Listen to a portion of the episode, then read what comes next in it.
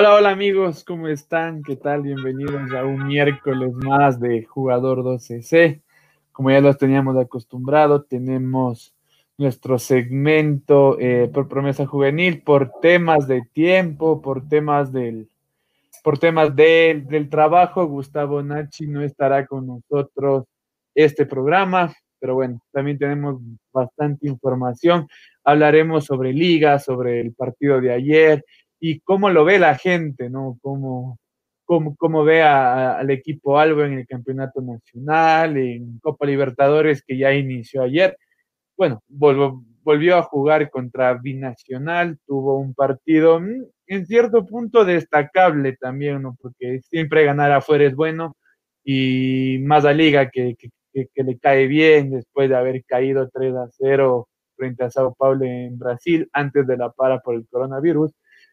Entonces creo que a Liga le viene bien esto. Vamos a tener invitados también, dos invitados que hablarán con nosotros sobre el momento que, está pasando Liga, en el tema de Campeonato Nacional, Liga Pro y en la Copa Libertadores. Pero no se olviden de seguirnos en nuestras redes sociales, tanto en Facebook como en Instagram. Bueno, estamos en Facebook y en Instagram como jugador 12C.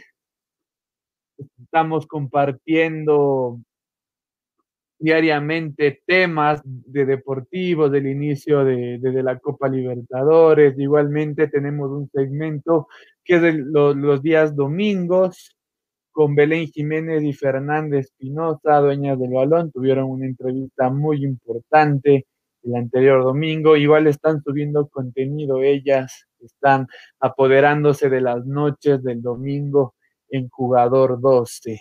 Nada, como ya, ya les había men mencionado al inicio, vamos a hablar sobre, sobre Liga.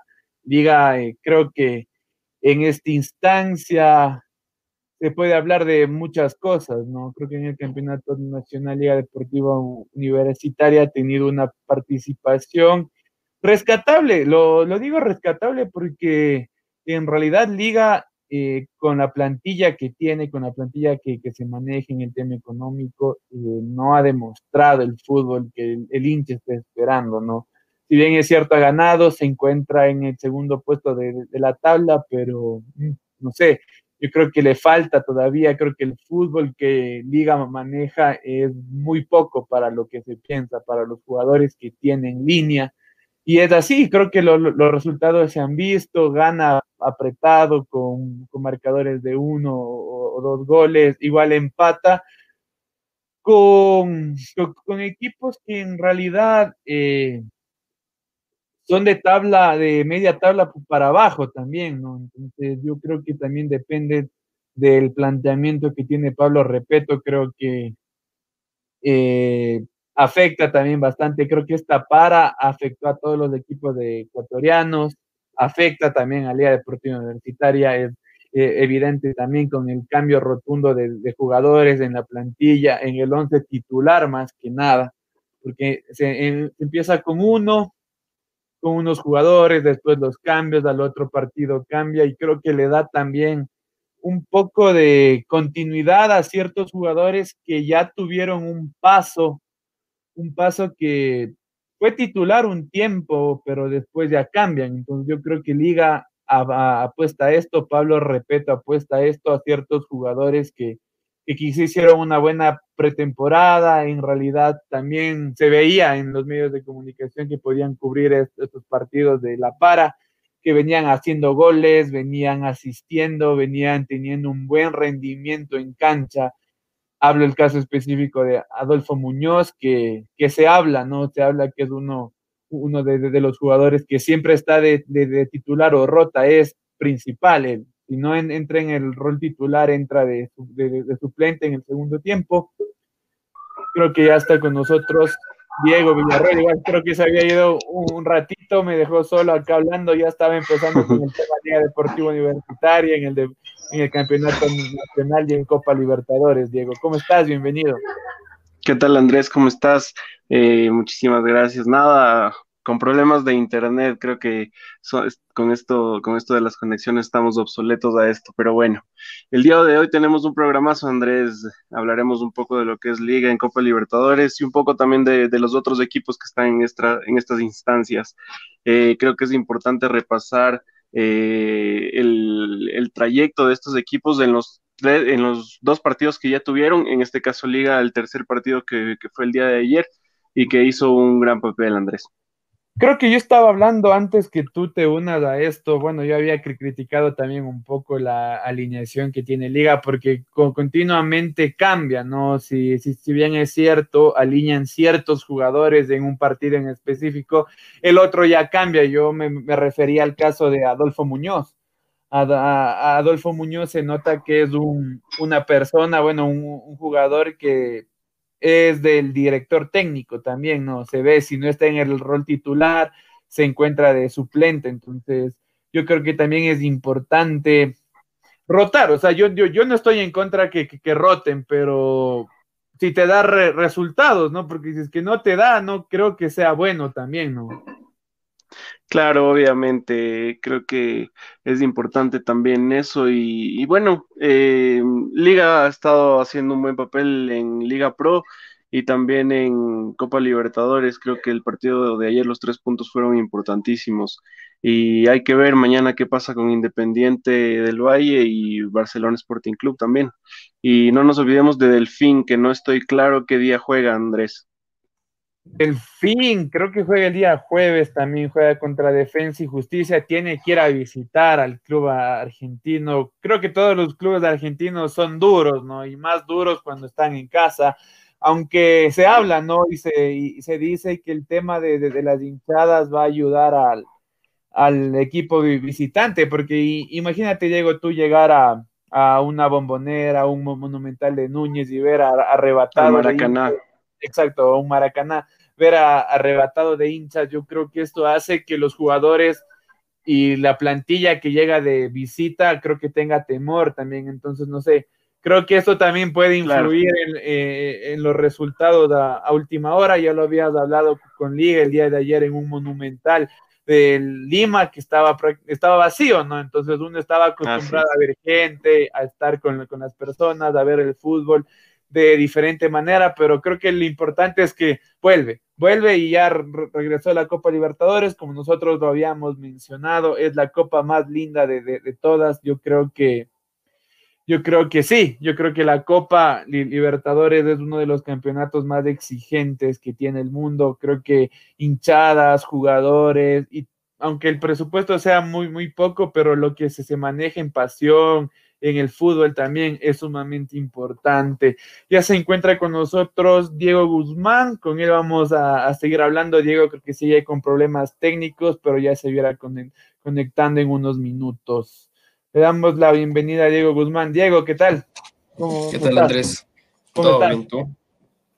Ahí estábamos estábamos hablando del tema liga, ¿no? Creo que tú eres hincha también de Liga de Deportivo Universitaria. antes que nada, queremos preguntarte si tuviste ayer el fútbol. Obvio, eso sí, siempre. ¿Cómo lo viste, Liga? Chuta. Bueno, ahí sí la verdad tiene un... Hay un gran inconveniente en Liga, no sé, parece que les faltan ganas, fútbol, les falta todo, o sea, no tienen, no, no hay un planteamiento fijo del cual tú puedas centrarte y decir, chuta, yo sé que hoy va a ganar, hoy va a ganar, juega y hoy gana, ¿no? Ayer, o sea, jugar contra un equipo que River le metió 8 y nosotros ir a meter uno de, de la forma que, con la que se jugó, pero yo creo que este, este problema, Diego, ya viene también en Liga Pro. Si bien es cierto, Liga está consiguiendo tres puntos, pero a costa de qué? Eh, gana con, las justas, se habla mucho del planteamiento que tiene Pablo, respeto también, y el consentimiento que tiene con ciertos jugadores, hablo en el caso específico de Adolfo Muñoz. No sé si es que tú estás de acuerdo que a Adolfo esté en el rol titular. Sí, la verdad, o sea, la verdad yo tengo, bueno, Adolfo Muñoz tiene sus chispazos. Eh, encuentra la, frota la, lupa y Pag le sale un gol. ¿Cuál fue el primer gol que hizo regresando del, de la pandemia le pegó en la, en la, cara y fue gol. O sea, no, es que fue técnico o algo, o sea, simplemente se tropezó, por decirlo así, como hacía Narciso Mina en su tiempo. Se tropezaba y iba adentro. Eh, pero de ahí la verdad, o sea, igual como tú dices, acá en la Liga Pro no hay, no hay un planteamiento fijo, eh, tiene sus favoritos, en lo personal a mí, uno de los favoritos que me molesta bastante eh, es Johan Julio, que si en, su tiempo pudo haber sido un buen jugador o cuando estaba su hermano Anderson podían compaginar bien, ahora le veo bastante, bastante de largo, muy mal. Sí, no, yo creo que eso también se, se lo demostró ayer. Nadie pensaba que Johan Julio iba a estar en el rol titular. Se hablaba bastante que juegue otro, ¿no? Pero bueno, creo que Pablo Repeto tiene esta costumbre y más que nada yo, yo le veo como costumbre de dejar a jugadores jóvenes afuera. Hablo en el caso específico de Jordi Alcíbar, que para mí es un 5 con gran proyecto Kevin Minda también que tuvo que irse a Universidad Católica a tener minutos. Entonces yo creo que también es un problema este. Creo que son jóvenes promesas del fútbol ecuatoriano que destacan, al menos que, Kevin Minda le solucionó en la final del 2018 a Repeto. Entonces yo creo que también se deja un lado a jugadores que brindan y dan seguridad para dar cabida a jugadores que haya pasado los años o por consentimiento de Pablo Repeto o algo así. Entonces yo creo que se debería plantear de una manera diferente también. Creo que acá estamos para ver fútbol y Liga no está demostrando el fútbol que está con, que pensamos los hinchas, que piensa la gente, porque el gasto que ha tenido esta temporada también es importante, ha traído jugadores de renombre para, para su, su plantilla y es el fútbol que no demuestra en cancha liga. Sí, y la verdad, o sea, al menos a mí como hincha sí me preocupa bastante porque eh, a pesar de que, o sea, no es que, no es que tampoco la, hinchada no acompañe o es que Liga no tenga la plata para decir contrato, contrato a tal jugador, como tú dices, o sea, tiene jugadores de renombre. Eh, si bien, bueno, en el partido de ayer pudimos ver que está solidificándose bastante la media con Piovi con, y con Villarroel. Eh, en la delantera al momento de creación de fútbol no, no hay nada, tanto en Liga Pro, en Libertadores, no tenemos nada y eso es bastante preocupante. No sé, la verdad, ayer me ponía a pensar, no sé cómo es que estamos segundos por, momentáneamente en la Liga Pro con un equipo así, o sea, no, no, no tenemos. Es interesante escucharte, Diego y Brian, ¿cómo estás? Bienvenido. Y para eso justamente les tenemos esta noche aquí y es para que hinchas de liga nos hablen de, cómo ven al equipo, cómo lo vieron antes de la pandemia y cómo lo ven para, para, esta, ah, para enfrentar estos dos campeonatos que está enfrentando en estos momentos. ¿Cómo estás, Brian? Buenas noches, bienvenido. Hola, Diego. Hola, Diego. Hola, Andrés, ¿cómo están? Muchísimas gracias por la invitación. La verdad es que es para mí un orgullo estar en este programa que, lo sigo semana a semana, día a día, y mucho más hablar de liga, ¿no? Que es lo que más nos gusta. Entonces, muchísimas gracias por la invitación. Listo, Brian. estábamos ya planteando el tema y desde antemano muchísimas gracias por aceptar esta invitación y por tus palabras. Esperamos ¿no? que sigas nuestro contenido en redes sociales y nuestras entrevistas. Habíamos ya planteado algunos temas acá antes que que te conectes, Brian, habíamos hablado de gente y de jugadores que son de preferencia para Pablo Repeto. No sé si tú has visto en el rol titular o en, los cambios. Sabes que sí, y te quiero, te quiero comentar un poquito del caso de Andrés Chicaiza del año anterior.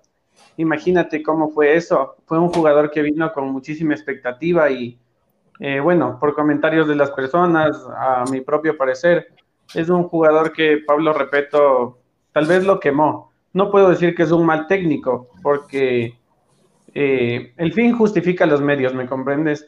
Entonces, Liga, jugando bien, jugando mal, está en posiciones, al menos desde que Pablo Repeto asumió, está en posiciones altas, ¿no? La verdad es que a nosotros como hinchas no nos gusta para nada el verle jugar a Liga así, porque no es lo que nosotros anhelábamos, no es como lo veíamos en años anteriores, pero al fin y al cabo eh, es lo que la dirigencia tal vez está buscando, ¿no? Simplemente los resultados más que ver a esta bordadora que era anteriormente, ¿no? Y creo que es parte del cambio generacional también que, que, está pasando por este proceso Liga Deportiva Universitaria. Tuvo varios años de gloria eh, y también le golpeó duro el cambio generacional a los jugadores y, más que nada la, las nuevas caras que tiene el equipo. Creo que adaptarse a, a un equipo tan grande como Liga ha sido difícil también. Claro, sabes que eh, en realidad para mí Pablo Repeto sí ha hecho eh, buenas contrataciones o, o, ha pedido a la dirigencia hacer unas contrataciones que han servido. Como todos sabemos, Chicaiza fue un jugador que impuso la dirigencia, no que lo pidió Pablo Repeto, ¿no? Entonces tal vez él como no fue de su agrado, no lo hizo jugar simplemente así. En cambio hay muchos jugadores que ha pedido y han resultado. Es el caso de de Pedro Pablo Perlaza, es el caso de, del Mariscal Guerra. Son jugadores que han rendido muy bien, eh, como fue eh, Pellerano en su momento. Al principio, si, no si lo recuerdan, nadie daba un centavo por Pellerano, jugó unos dos o tres partidos y no lo hizo bien. Entonces todo el mundo ya... El hincha en realidad está siempre a la expectativa de que haga el jugador al corto plazo, ¿no? pero Pellerano se fue adaptando, le dieron minutos y, y mira tú cómo resultó jugando en la final. Entonces es algo que nos, a, todos los hinchas nos quedó grabado. Y para mí, como te digo, Pablo Repeto no es un técnico de preferencia para, para ver jugar a liga como nosotros quisiéramos, pero tal vez eh, es un técnico que, que les da los resultados a la dirigencia, que es lo que necesitan, nada más.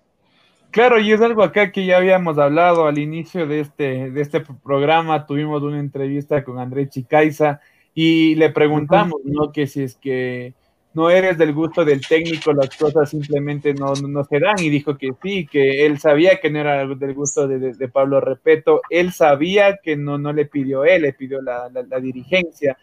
Pero de, demostró, yo creo que asumo que contigo, Brian, yo creo que sí, creo que eh, Andrés Chicaiza demostró, tuvo fútbol en liga, re recordar el gol que le hizo a Flamengo acá, y aparte jugadas también que tenía él, que era diferente, un jugador diferente, quizás se le veía un poco lento con el balón cuando corría, pero tocaba o hacía un gol y era diferente, o sea, yo creo que sí se perdió bastante también con, con la salida de Andrés Chicaiza, con la salida de Kevin Minda también, que fue a Católica, con, bueno, con Jordi, Jordi Alcibar, que está de suplente. Pero bueno, yo creo que Liga es más, yo creo que Liga de, debería mostrar otro fútbol también. Si bien es cierto, está ganando, como ya lo habíamos mencionado acá, pero a precio de qué? Creo que el fútbol no contenta, pero con goles se, se gana también, ¿no? Exactamente. Verás, lamentablemente el fútbol se ha ido convirtiendo en eso. Tanto dinero que se maneja en el fútbol le ha ido dando pie simplemente al dinero más que a la pasión. Cómo se jugaba antes no tiene nada que ver. En, mi opinión personal, para mí, mi, mejor, mi jugador favorito eh, fue Ronaldinho. Me encantaba verle, ver su magia eh, controlando el balón. Y es porque esa es la esencia del fútbol. Jugaba con una sonrisa, eh, él se, le, se notaba cómo se divertía jugando al fútbol, ¿me comprendes? Y, lo mismo era Chicaiza, los pocos minutos que él jugaba, por algo le decían el mago, los pocos minutos que, bueno, le dicen, mejor dicho, los pocos minutos que jugaba, él hacía su magia, ¿no? Y mira, ese golazo que se mandó contra Flamengo es un poquito eh, de lo que él pudo demostrar, y, sí, tomando en cuenta que no, no tuvo oportunidad, mayor oportunidad, ¿no? ¿Tú qué opinas, Diego, de, de Chicaiza? Para mí era una de las mejores contrataciones que tenía Liga, justo igual como, como comenta Andrés, como comenta Brian. O sea, inclusive desde la Noche Blanca en la que fue la presentación de él, creo que cuando Chicaiza se presentó, o le presentaron a Chicaiza, el, el estadio explotó, o sea, explotó de la emoción porque sabía todo el, poder que tiene Chicaiza, toda la magia, como, como dice Brian que tiene Chicaiza. Eh, o sea, y el corazón que le metía cuando, justo del, del gol que comentamos de, de, Flamengo, él se besó el escudo, eh, celebró como nunca, o sea, como un verdadero hincha celebraría cuando mete un gol. Eh, pero, o sea, quemarlo así, verlo ahora jugar en Católica, que ni en Católica juega de titular a veces, entra, entra de suplente. O sea, como hincha de liga, inclusive cuando, cuando subió el video de la hija cantando, cantando la barra de liga. Yo te daré. O sea, al menos yo como hincha me sentía loco, volado, o sea, inigualable. Y después ver que le quemen, eso, eso fue una de las bastantes, bastantes cosas malas que, que sí, que, que, no me gusta y que está afectando bastante en liga, igual como comentas, Andrés, el caso de Jordi. Jordi, un futurazo, es un jugador que tiene futuro de largo, o sea, un mediocampista que juega, que gana todo, que tiene buena pegada. Eh, igual Kevin Minda nos salvó en varias ocasiones y la verdad algo que yo estoy bastante descontento es que se le haya votado a Kevin Minda y se le haya renovado a... A Ordóñez. A Ordóñez. sí, porque Ordóñez casi no, no, no jugó, creo que solo pasen lesiones, entonces yo creo que renovar ese tipo de jugadores que aparte no aportan, eh, ya tienen mucha edad también y del desperdicio de Kevin Minda, Kevin Minda le salvó a Liga en 2018, cuando jugaba demostraba también, entonces yo creo que también son, son errores que ha venido teniendo repeto desde siempre, desde que asume Liga, entonces yo creo que baja jugadores y pone a otros jugadores que no sé, o sea, no sé con qué aporte, los ponen en, el rol titular. Y eso que Anderson Ordóñez estaba de titular, ¿no? Ahora que se volvió a, lesionar otra vez, vuelve a la banca, pero sí le había dado confianza y le daba confianza el, anterior año. Se recuperaba, lo ponía, y, pero no tenía fútbol. Claro, sabes que yo pienso que Repeto prepara equipos para cada año nada más. No hay un proyecto como que de aquí vamos a plantear para en cinco años llegar hasta acá. O sea, simplemente prepara el equipo para ese año pelear todo lo que se pueda y nada más. Y el próximo año, si tiene que votar a todos y contratar eh, todo un equipo nuevo, pues no hay problema. Y bueno, en mi opinión, igual no es así. Tiene que hacer un proyecto, ¿no? Para que, para que, pues, la cantera de liga tenía, como ustedes estaban comentando, Jordi Alcibar, eh, qué, qué, qué halago verlo jugar. Entonces, eso es una de las falencias, de las muchas falencias que yo veo en Pablo Repeto. Creo que el tema de la cantera de Liga es un tema aparte que pudiéramos hacer un programa entero también. Liga en los últimos años es que demuestra también que tiene cantera, porque siempre ha sido acostumbrado a comprar y vender jugadores. Eso se puede, eso es, eh, evidente y es obvio en los campeonatos de, de, formativas. Liga casi no gana que el campeonato de allá, más gana Nacional, Independiente o Aucas. Entonces yo creo que Liga estos últimos años apostó, pero apuesta a que el director técnico no los ponga. Porque salieron, ahora tenemos a Davison Hama también, que ya está con el equipo de primer, está haciendo fútbol, está entrenando también, y no lo pone casi seguido. Y temas anteriores, Jorge Reasco, por ahí Pervi de Estupiñán también en años anteriores, que salieron desde la cantera de Liga Deportiva Universitaria y ahora juegan en, el exterior. Pero como tal, cantera, cantera, liga, no creo que se ha manejado. Ahora que lo tiene, eh, no lo ocupan de la mejor manera. Diego, no sé tú qué piensas de esto. En, ese aspecto, o sea, sí estoy bastante de acuerdo contigo. Por eso, inclusive Independiente le ha ido súper bien en los Libertadores con puro joven, o sea, eh, sin irnos muy lejos. Y la verdad, eh, creo que Liga en ese aspecto sí se quedó bastante, en vez de aprovechar a sus juveniles, de aprovechar a su gente.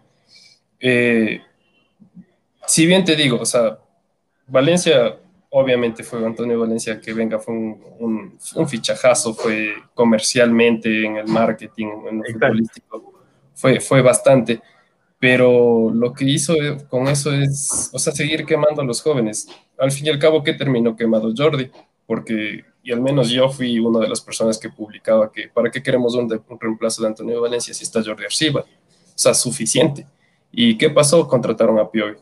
Eh, si bien no digo que es un mal jugador, está demostrando bastante, pero ¿por qué no gastar ese, o sea, por qué dejar de gastar ese dinero y invertir en ellos? O sea, el futuro está en el, fútbol nacional, el futuro es en los jóvenes ahorita, es, y es algo que a mí siempre me molestó, por ejemplo, lo que pasaba en la selección, que seguía jugando eh, el que era capitán, el 10 del lateral izquierdo, me va el nombre, seguía jugando y por más viejo que esté, o sea, y es porque nunca aprovechamos a los jóvenes.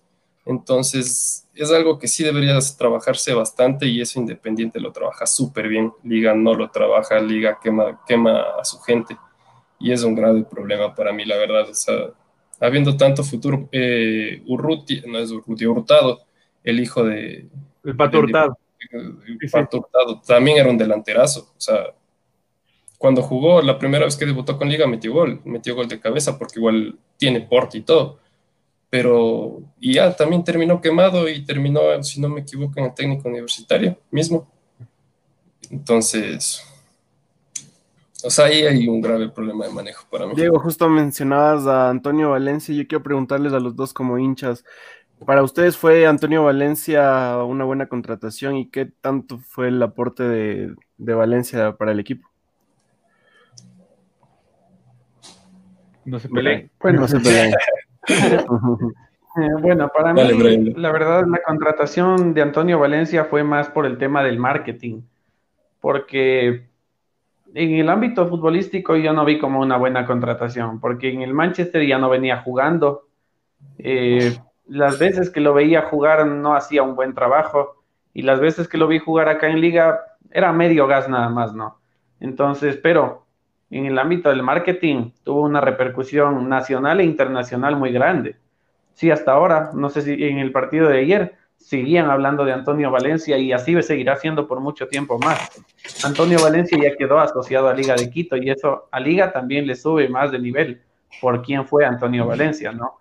Pero de ahí futbolísticamente había mejores jugadores y como mencionaban en la cantera y por qué gastar ese dinero pudiendo haber invertido incluso tal vez no ya solo en un canterano que ya esté listo, sino meter ese dinero en el proyecto para que sigan saliendo jugadores de cantera, que es lo que hace Independiente. Y mira, quedó campeón de la Libertadores 2020, de sub-20. Sí, eso es igual, concuerdo con, con, Brian, porque eh, sin, sin, irnos muy lejos en el partido Liga Boca que se jugó, que se disputó acá en Casablanca, eh, o sea, muchos de los titulares de la prensa era Valencia contra... Contra, Boca Juniors. claro, o sea, aquí en el Ecuador era Valencia contra Boca, eh, cuando, le, cuando el Boca Juniors hizo la contratación de...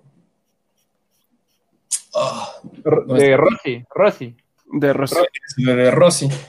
O sea, era Valencia de Rossi, dos grandes del, fútbol europeo. Eh, jugar acá en la Copa Libertadores, o sea, fue marketing, fue marketing puedo decir que a Liga le aportó futbolísticamente en experiencia quizás eh, en la parte de, sabes qué, cómo, o sea, cómo jugar tácticamente un poco, pero de ahí que haya influido bastante en un juego, te puedo decir que los últimos partidos que jugó se le debió un poco más suelto, como que quería meter ganas, como que quería meter corazón, como que hacía fútbol, pero para lo que era obviamente cuando hace unos dos, tres años atrás, absolutamente nada.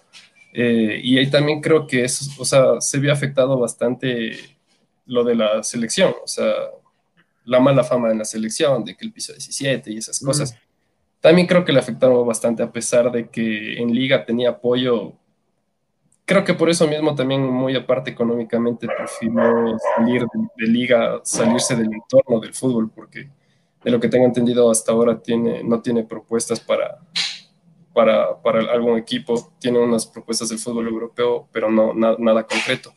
Entonces yo creo que por ahí, o sea, simplemente él quiso ya jugar y nada más, o sea, nada más. Eh, bueno, en el punto de Luis Antonio Valencia, yo creo que he sido muy crítico. Los que me conocen saben que no estuve de acuerdo con la, con, con la contratación de Valencia Liga. Eh, por muchos aspectos. Yo creo que el principal eh, ya no aportaba nada en Manchester, eh, ya no jugaba, ya no estaba en el rol titular. Fue el, último año, fue banco casi todo el tiempo. Y vino acá Liga, si bien es cierto, tuvo, fue un convenio con una marca, el tema del, sueldo de, de Valencia, pero ¿qué aportó? O sea, yo creería que para los jugadores, como se había visto, que el tema de Pedro Pablo Perlaza, que decía que fue el sueño de él jugar con, Luis Antonio Valencia, pero muy aparte de eso, eh, ¿qué aportó Valencia Liga? Eh, si bien el, marketing era evidente, porque Valencia es un nombre aquí en Ecuador que algunos dicen que es uno de los mejores futbolistas de ecuatorianos, tenía nombre y todo, y aparte era, era una, una vitrina internacional para Liga también. Pero yo creo que hay, hay que hablar también del tema futbolístico, y en el tema futbolístico dejó mucho. Creo que los primeros partidos, la primera Copa Libertadores que estuvo acá con Liga, yo creía que contra Boca Junior podía eh, entregar más, también salía expulsado y tenía tarjetas amarillas que para su categoría, para su nombre, para mí eran infantiles también. Y él asumía que el fútbol ecuatoriano no, estaba preparado, que en Inglaterra se abren los, brazos y las manos de una diferente manera. Pero yo creo que todo eso afectó también al hincha, porque si bien es cierto, fue un jugador entre comillas, yo podría decir querido, ¿no? Porque se le veía cuando iba al estadio, que se tocaba el escudo, cuando hacía goles. Y aparte, la, la, hinchada también como que se encariñó, pero se, se, encariñó del nombre de decir, ah, bueno, Liga tiene a Luis Antonio Valencia y, y ustedes qué tienen, más no por el fútbol que podía de, demostrar o demostró. No sé, Diego. Así es. Y eso, y eso me lleva a otra pregunta. No sé, eh, hay un equipo antes de, la pandemia y otro equipo después de la pandemia. Eh, ¿Cómo ven ustedes la Liga Deportiva Universitaria antes de la pandemia y después de la pandemia, ya sin Antonio Valencia? Sabes que la verdad yo no veo mayor diferencia. Antes de la pandemia era un equipo que jugaba al contragolpe, que esperaba, que no es directo. Y después de la pandemia, la verdad es que para mí lo mismo. Veo un, equipo que juega medio gas, que no, como te estaba comentando, no siento el amor por la camiseta, no siento la pasión que, que se veía antes en el fútbol. Eh, no le siento correr por el, por el cariño de jugar al fútbol, ¿me entiendes?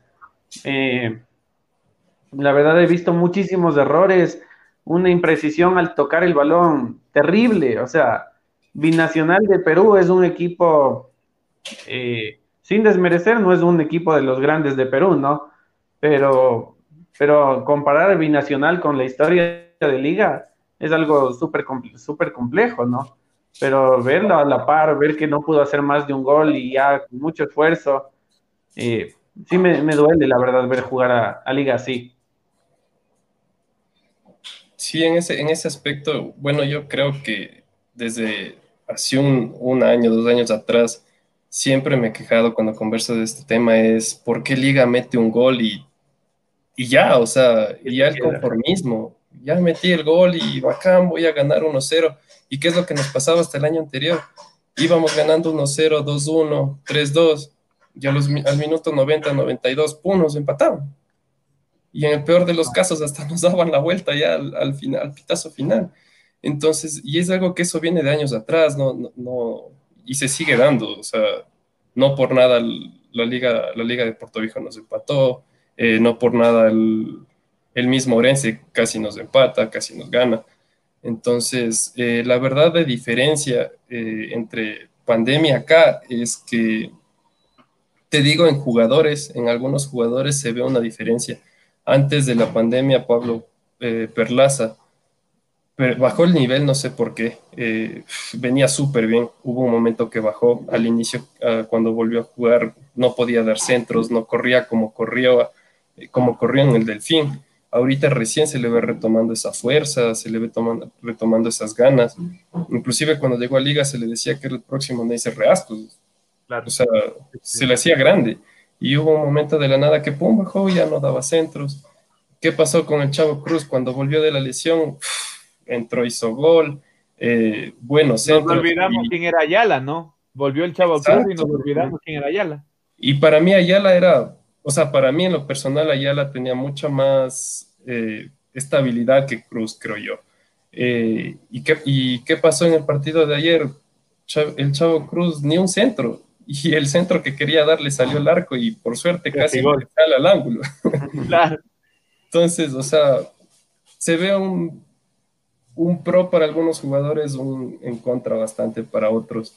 Y eso creo que le, está le está haciendo falta bastante a respeto de su cuerpo técnico ponerles mano dura, creo yo, porque Eh, o sea, no, no se ven las ganas, como dice Brian, no, o sea, yo igual como hincha no, no siento que, que le metan ganas, yo te juro. Yo ayer pasé gritándole a la tablet, o sea... creo que todos los hinchas de liga creo que pasaron así y si se hablaba que podía hacer tres o cuatro goles, solo fue uno el que hizo. Y como mencionaba Brian, como me mencionaste tú, Diego, Binacional no es que era un equipo grande que demostró cosas importantes en cancha. River fue y le metió ocho y Liga va y le mete uno. Exacto. Entonces, ahí, no, ahí nomás se ve las ganas. O sea, y, yo les decía ayer a, unos amigos, ¿qué esperamos con esto de que venga River, Sao Paulo? Lo que nos va a hacer, o sea, nos va a dar hasta para llevar, definitivamente. No, no, no, no hay un, equipo sólido que digamos aguanten. Le ganamos a River gracias a que vinieron, o sea, duelan, nos duela o no, vinieron con... Exacto, o sea, y, vinieron de la nada, o sea, sin, sin director técnico, sin nada. Saben que ustedes... Vayan y jueguen, prácticamente, exacto. Sí. Entonces, duela a quien le dueles así. Claro, se hablaba bastante. No, no, yo y en ese tiempo se hablaba bastante, se decía que esa, esa victoria liga le servía moralmente, pero una victoria a costo de qué? Si como lo decía Diego, vinieron jugadores que eran juveniles, jugadores que no están en el rol titular en River Plate y sin técnico. Yo, bueno, yo sí estoy completamente seguro que sí sirvió en un tema moral, porque ganar a River no es cualquier cosa, y más en Copa Libertadores y un 3-0 es sumamente importante. Pero no sé, yo le veo a Liga, no sé si sería confiada la, la palabra, no creo que confiado, sino sin ganas, como ustedes mencionan. O sea, ganamos con, lo justo, eh, sacamos los, tres puntos, hacemos un gol, nos vamos atrás, y es algo que Pablo Repeto acostumbra, ya habíamos hablado acá en el, en, el programa con, Diego y afuera también, que Pablo Repeto acostumbra eso, hace un gol y se va para atrás, cambia el formato que tiene el, equipo, y es algo que Liga ha hecho, bueno, a, mi parecer casi siempre, podemos recordar cuando estuvo internacionalmente con las copas, eh, Liga tenía resultados de, visitante o empates o pérdidas y donde aseguraba la, clasificación era acá, por eso pasa desde el 2008 contra el Arsenal de, de, Sarandí, fue la última vez que ganamos como visitante en Copa Libertadores hasta el día de ayer.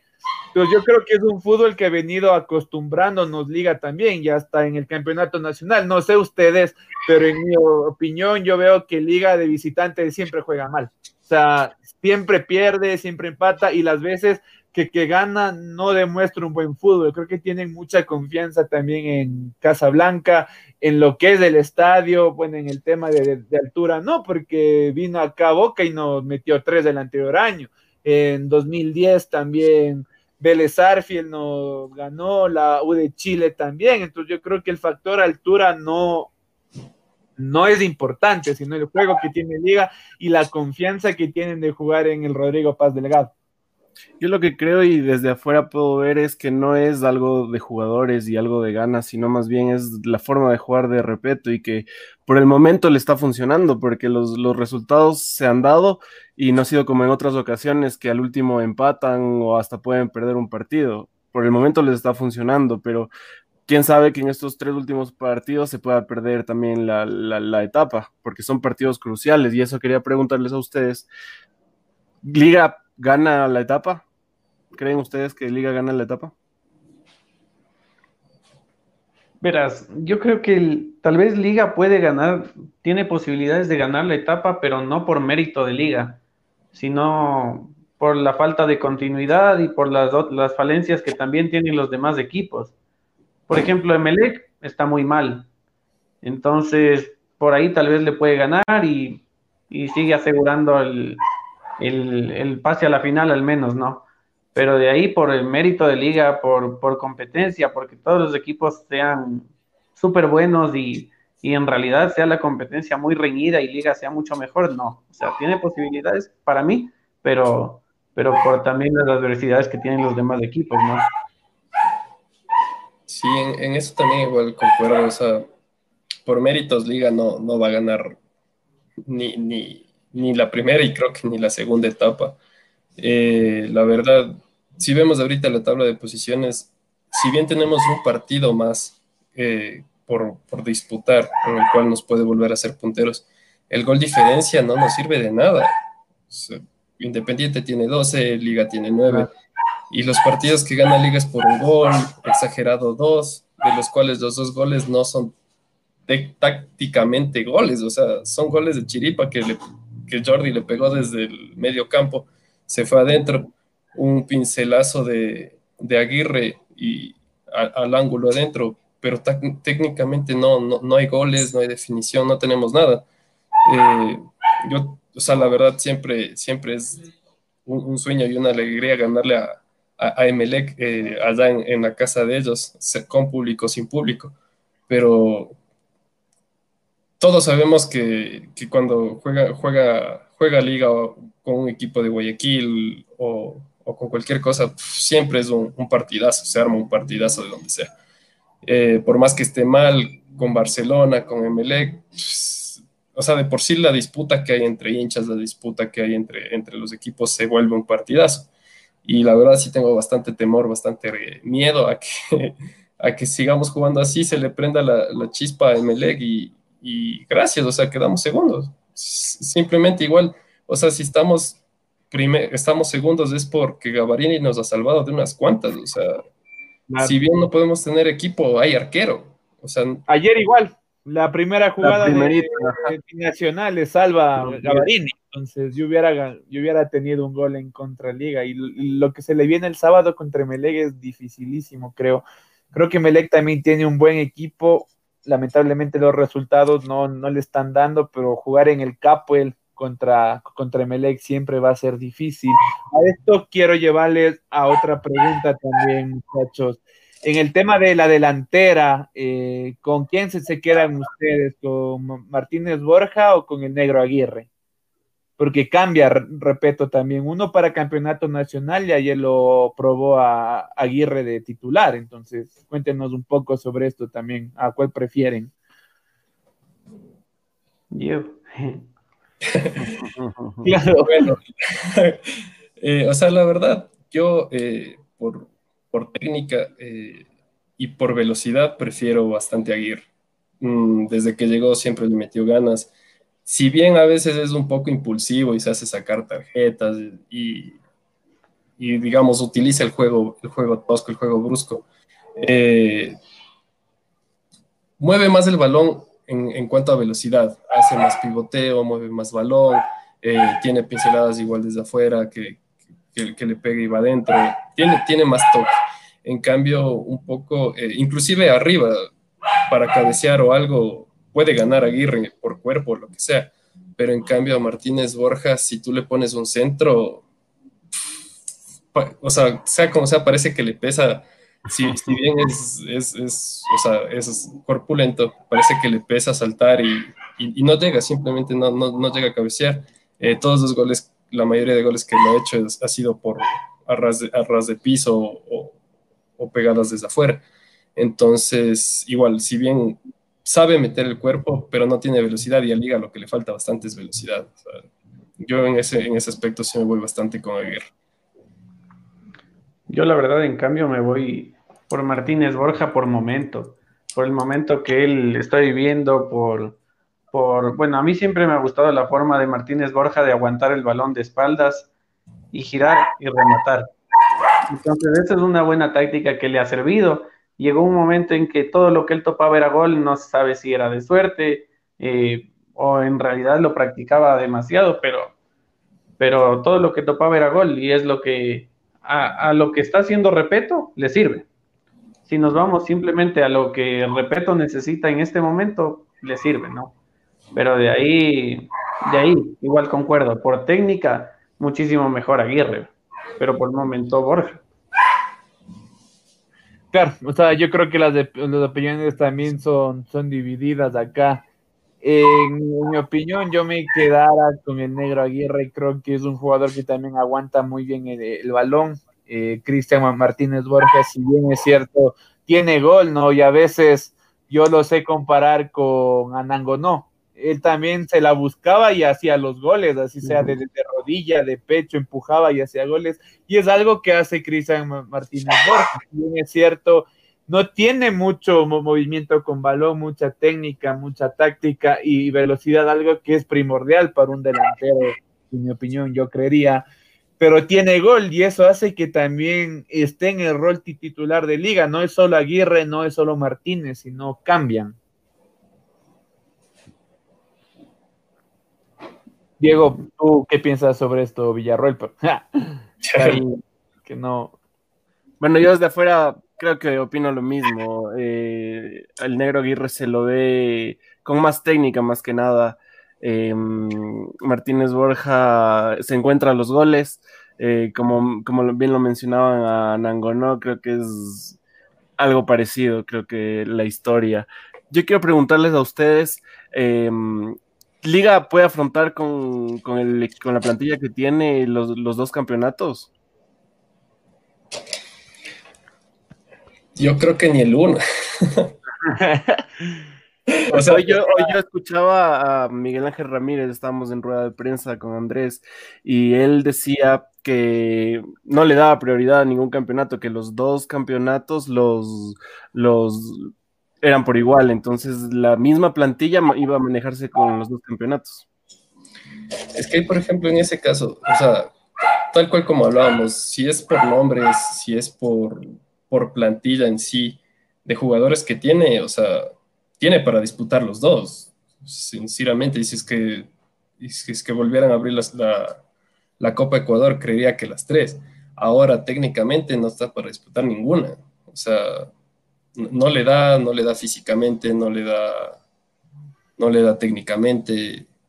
Muy difícil, como, como les comentaba yo, la verdad estoy bastante preocupado qué va a pasar estas últimas fechas, qué nos va a pasar con River, qué nos va a pasar con San Paulo. Entonces, no, no, no le veo técnicamente que, que estemos para disputar ningún, ningún campeonato ni ninguna copa.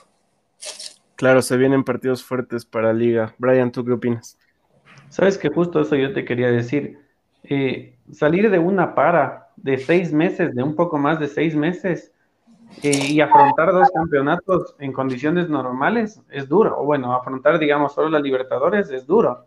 Peor afrontar los dos. Y con el equipo que tiene Liga y queriendo poner a los mismos jugadores a disputar los dos, no en cuenta que jugó con Binacional el día de ayer. El sábado juega con Emelec.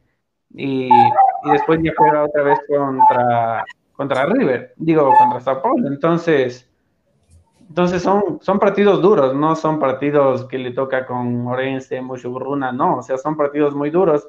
Y al no priorizar ninguno de los dos campeonatos, para mí, para mi forma de pensar, tal vez se va a terminar quedando sin pan ni pedazo, como se dice, ¿no?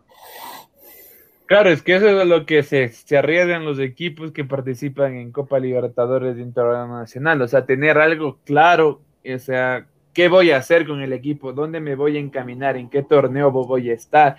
Si bien es cierto, se puede competir, ¿no? Como lo había dicho Diego, o sea, competir se puede, pero no creo que se pueda tener un buen resultado, al menos con el fútbol que está teniendo Liga ahora y con los cambios que al parecer eh, no, no le funcionan, no son los, los adecuados. Creo que el intercambio que ha hecho, que a veces alterna con, con, también, que es un jugador que llegó en medio de tanta polémica, llegó a Liga Deportiva de Quito, que se le había hecho firmar hasta una cláusula que tenía que estar comportándose bien, tenía que estar en una manera disciplinaria correcta para que sea en el equipo, que es un tema aparte, creo que acá hablamos del tema futbolístico, pero todo esto afecta, yo creo que Liga tampoco tiene unos cambios y, sustituciones que digan, ah, bueno, yo tengo un equipo para Copa Libertadores y tengo un equipo para Campeonato Nacional, porque acá el torneo también está demasiado peleado, está con un Barcelona que tiene buen fútbol,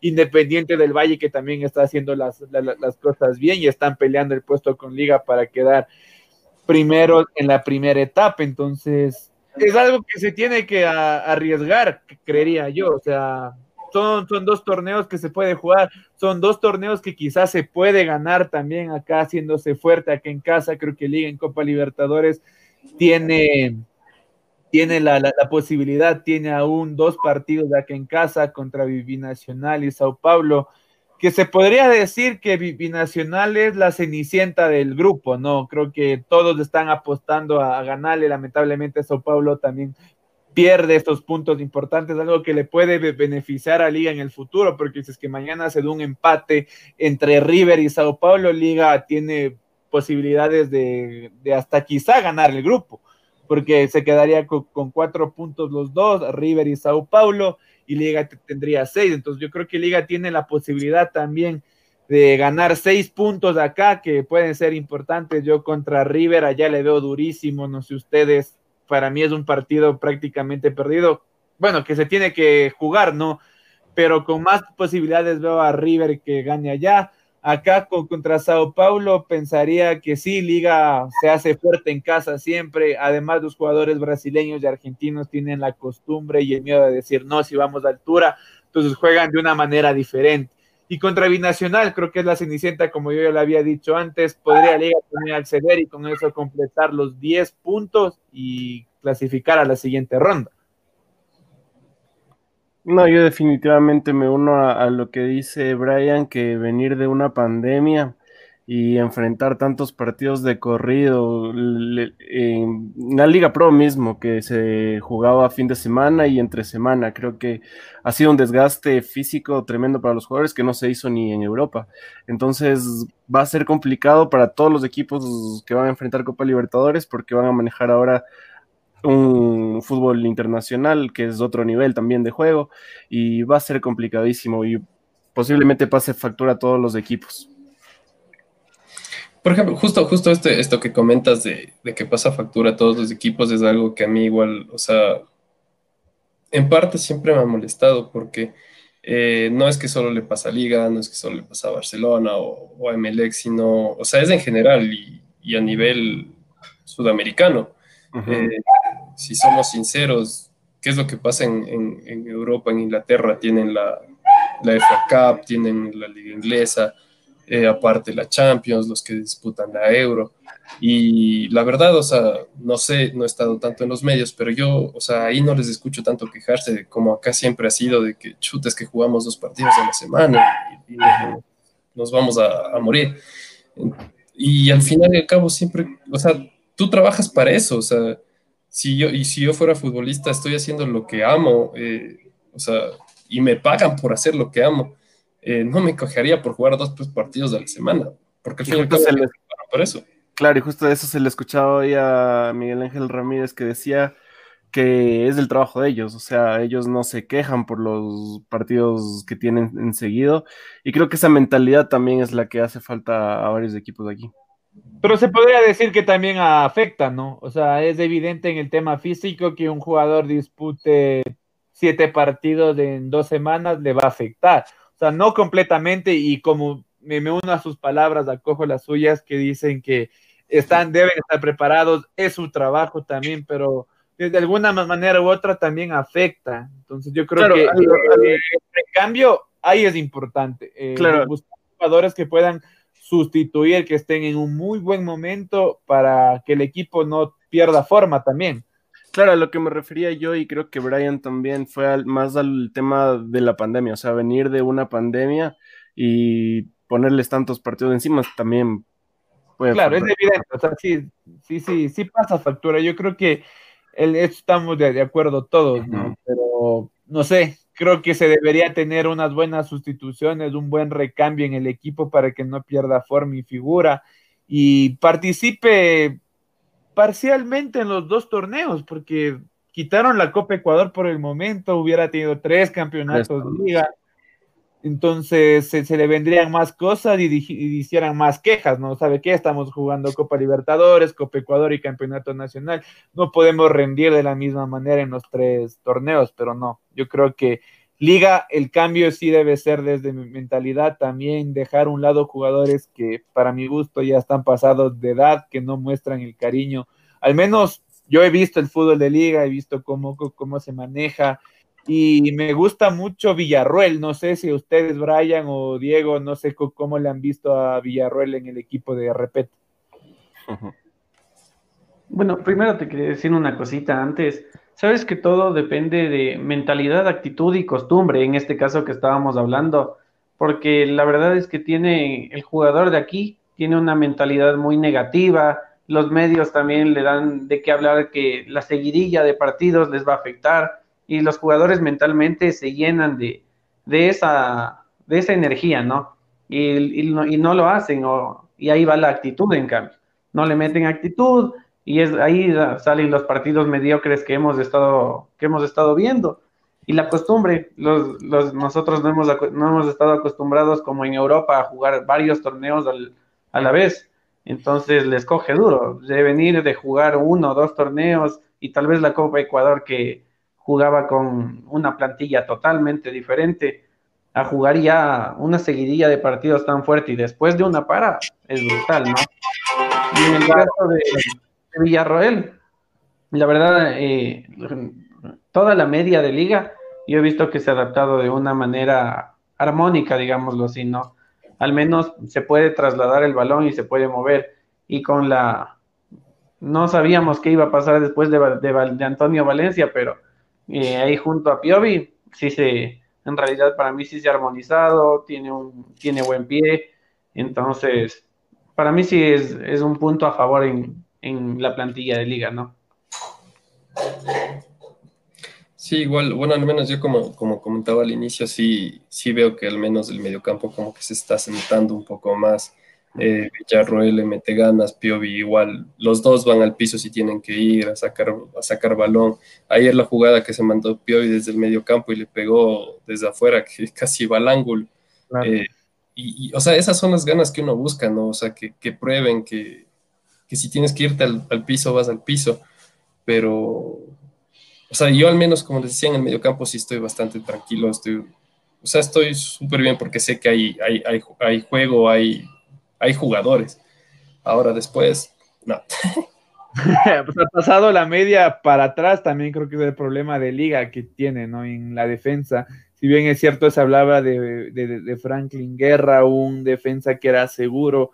Creo que no ha tenido unos buenos partidos últimamente también. Pero yo, yo creo que esto del fútbol también es de sub y baja, ¿no? No, no siempre se puede estar en un nivel top tampoco. Creo que están propensos a tener fallas en cancha, pero creo que todo eso tiene que corregir también, Pablo Repeto, buscar un cambio importante en la defensa. Y arriba también creo que Liga carece también de alguien que, el, que, que la meta. Ayer fue evidente, creo que tuvo unas cinco o seis oportunidades, creo que el, el marcador hubiera sido más abultado si Liga hubiera hecho goles. Sin, de, sin decir que jugó bien también, o sea, tuvo más oportunidades, sí, pero no destacó tampoco. Así es, muchachos. Y bueno, es importante escuchar también sus opiniones, creo yo. Eh, si tuvieran la oportunidad de hablarle en estos momentos al, al plantel, al técnico, ¿qué, ¿qué, le dirían para estos campeonatos que van a enfrentar ahora Liga Deportiva Universitaria? Sabes que individualmente, si yo me pongo a pensar, Liga sí tiene buen equipo porque la mayoría de jugadores a mí me parece que sí son buenos, pero de ahí yo más le hablaría es al técnico, ¿entiendes? Porque tácticamente Liga no, no demuestra lo que pudiese demostrar, no, no explota a los jugadores como, como se requiere, ¿no? Entonces yo creo que, que el técnico es quien debería, eh, es muy cerrado en su forma de, de plantear el equipo y de jugar de una forma específica, no se da la oportunidad de, de, explorar una nueva forma para, para que el equipo se abra más o sea más directo, dependiendo de lo que requiera, ¿no? Pero en mi opinión es al técnico, es al, con el que hay que ir a hablar. Tú, Diego. Yo, la verdad, eh, ahí, sí, ahí sí retomaría la, las palabras que decía un, un, un, director técnico que tenía en el colegio. Eh, el Lucho Granda, no sé, no sé si lo recuerden, del Nacional. Sí, sí. Pues, eh, sus, sus, sus, charlas eran, eran únicas y lo que... Te motiva. claro, te motiva, o sea, un, una charla de esas que a pesar, o sea, que a pesar de que tú dices, este señor te manda a, donde sea, pero al fin y al cabo te da ganas de jugar una, una charla de esas, creo que les diría bien tanto a, a director técnico, tanto o sea, cuerpo técnico, jugadores, o sea, que, que sientan el fútbol, más que una camiseta, que sientan el fútbol, que, que, sientan lo que, es, lo, que es, lo que es tocar un balón, lo que es hacer una jugada, eh, que no sea un gol de porque me encontré el balón justo en la línea y me tropecé y se fue adentro, sino un gol de que, ¿sabes qué? Hicimos el centro, yo peleé, la toqué, o sea, que, que sientan en fútbol en, sí, porque no, es, es algo que, que, la verdad yo no siento. Eh, y, o sea, una, una, de esas, una de esas charlas creo que les iría muy bien. llevarle, llevarle al profe, al profe Granda a que, a que les imparta ánimos en, en, ese vestuario. Chévere. Brian, Diego, se nos ha pasado la hora volando, creo que hemos tocado un poco de algunos temas que eran importantes hablar e importante escuchar a, a la hinchada, que en este caso ustedes representan de liga, y ver cómo ustedes ven el fútbol de, liga en estos momentos. No queda más que agradecerles por haber aceptado la invitación a este programa. Eh, esperamos tenerlos de nuevo aquí hablando de otros temas los días miércoles siempre. Recuerden que a las 7 de la noche tenemos nuestro segmento Promesa Juvenil y este segmento de opinión con, ustedes, la gente que nos ve y que están invitados y las puertas abiertas para el programa, Brian y Diego.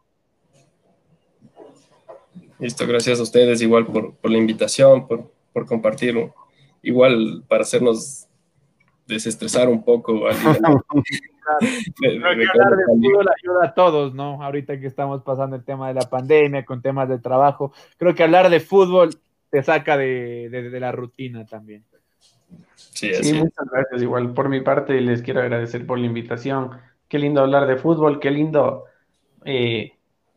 poder desestresarse de lo que uno siente, de la frustración a veces que uno tiene con el equipo. Por lo menos aquí, sacarnos todo eso que sentimos de todos, ¿no? Listo, muchísimas, gracias. Esperamos tenerles una próxima oportunidad. Y nada, para seguir hablando de fútbol y sobre todo de liga, ustedes como hinchas, para que puedan expresar su cariño y su frustración también por el conjunto algo. Muchísimas gracias y abrazo grande, Diego. Un abrazo. Grande, Brian. Un abrazo. Gracias.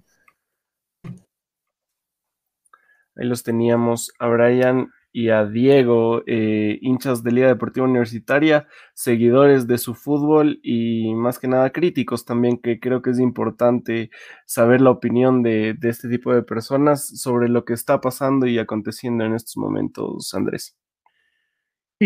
Son hinchas que fueron muy críticos, creería yo, también con el equipo de Pablo Repeto. Creo que no todo es gusto, no todo es lo que el hincha se puede ver en redes sociales, que se puede ver cuando se puede ir gente al estadio.